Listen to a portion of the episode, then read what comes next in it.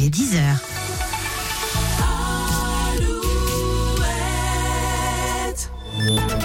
Alouette, les infos. Il est de retour dans le grand studio Alouette. Nous accueillons Corentin Mathias. Bonjour Corentin. Bonjour à tous. En Ille-et-Vilaine, fin février, lors d'une fête à la chapelle Toireau, un homme a perdu la vie.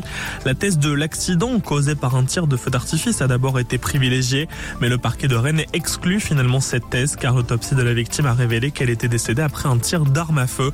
L'enquête se poursuit et les participants de la soirée vont être interrogés. En Gironde, un homme a été interpellé placé en garde à vue hier. Il s'est introduit chez sa sœur où se trouvait sa compagne à l'est de Bordeaux à Vers. Selon le témoignage de la femme du suspect, l'homme l'aurait menacé avec une machette la veille après qu'elle lui a annoncé qu'elle voulait le quitter. Le mis en cause aurait emmené la victime dans un bois avant de l'étrangler puis de finalement rentrer chez eux. C'est le lendemain que la victime qui a pu échapper donc euh, euh, au coup est allée trouver refuge chez sa belle-sœur.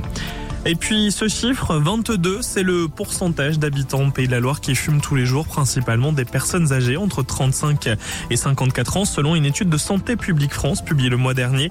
Entre 2010 et 2021, le nombre de fumeurs âgés de 18 à 35 ans est en baisse, alors que le nombre de fumeurs âgés entre 55 et 75 ans a lui augmenté. Place au sport. Alouette Sport. Place à l'Alouette Sport donc, deux minutes pour passer en revue l'actualité sportive et on débute avec le foot et la 24e journée de Ligue 1